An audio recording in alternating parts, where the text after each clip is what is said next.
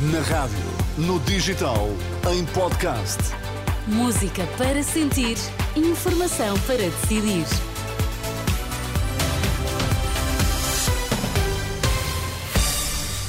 Na Renascença Notícias, com a Ana Rita Borda d'Água para já os destaques. Bom dia. Bom dia. Quase meia centena de pessoas ficaram feridas no ataque russo em Kiev esta madrugada.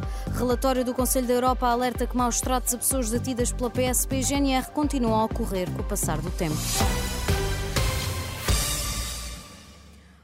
Menos 45 pessoas ficaram feridas em Kiev na última madrugada num ataque de mísseis disparados pela Rússia e vários edifícios ficaram danificados, revelou o presidente da Câmara. Uma série de fortes explosões foi ouvida em Kiev por volta da uma da manhã de Lisboa, quando as defesas aéreas da cidade foram ativadas pela segunda vez no espaço de uma semana.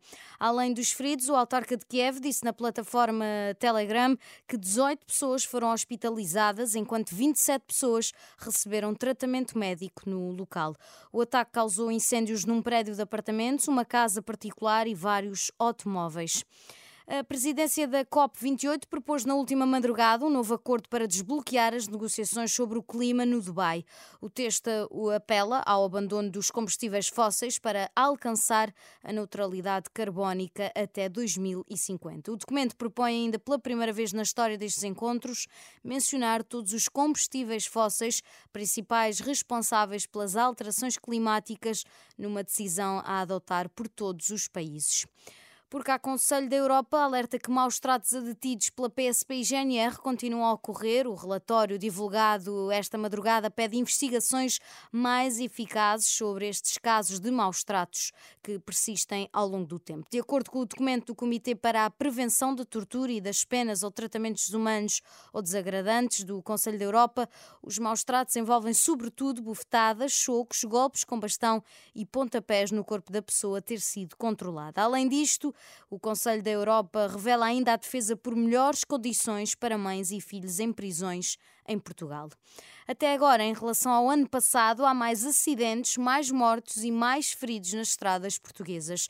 Os dados provisórios a que a agência Lusa teve acesso indicam que a PSP e a GNR registaram desde o início do ano e até domingo mais de 7.556 acidentes, mais 5 mortos, mais 147 feridos graves e mais de 2 mil feridos ligeiros do que em igual período do ano passado.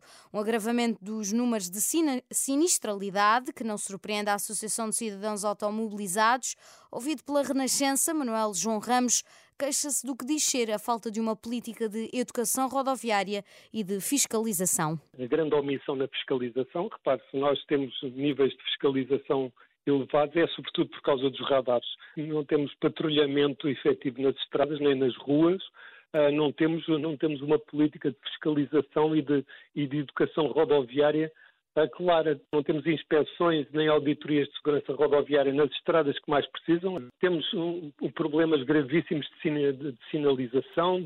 Manuel João Ramos, da Associação de Cidadãos Automobilizados, ouvido pela jornalista Marisa Gonçalves. No desporto, eliminados da Liga dos Campeões, mas ainda assim seguem nas competições da UEFA, Benfica e Braga. O Benfica que venceu uh, em Salzburgo por 3-1. No final do encontro, o técnico da equipe encarnada, Roger Schmidt, revela que a ambição é sempre grande. Vamos ver, por agora estamos felizes por ainda estar nas competições europeias. Mas é claro que a nossa ambição é sempre grande.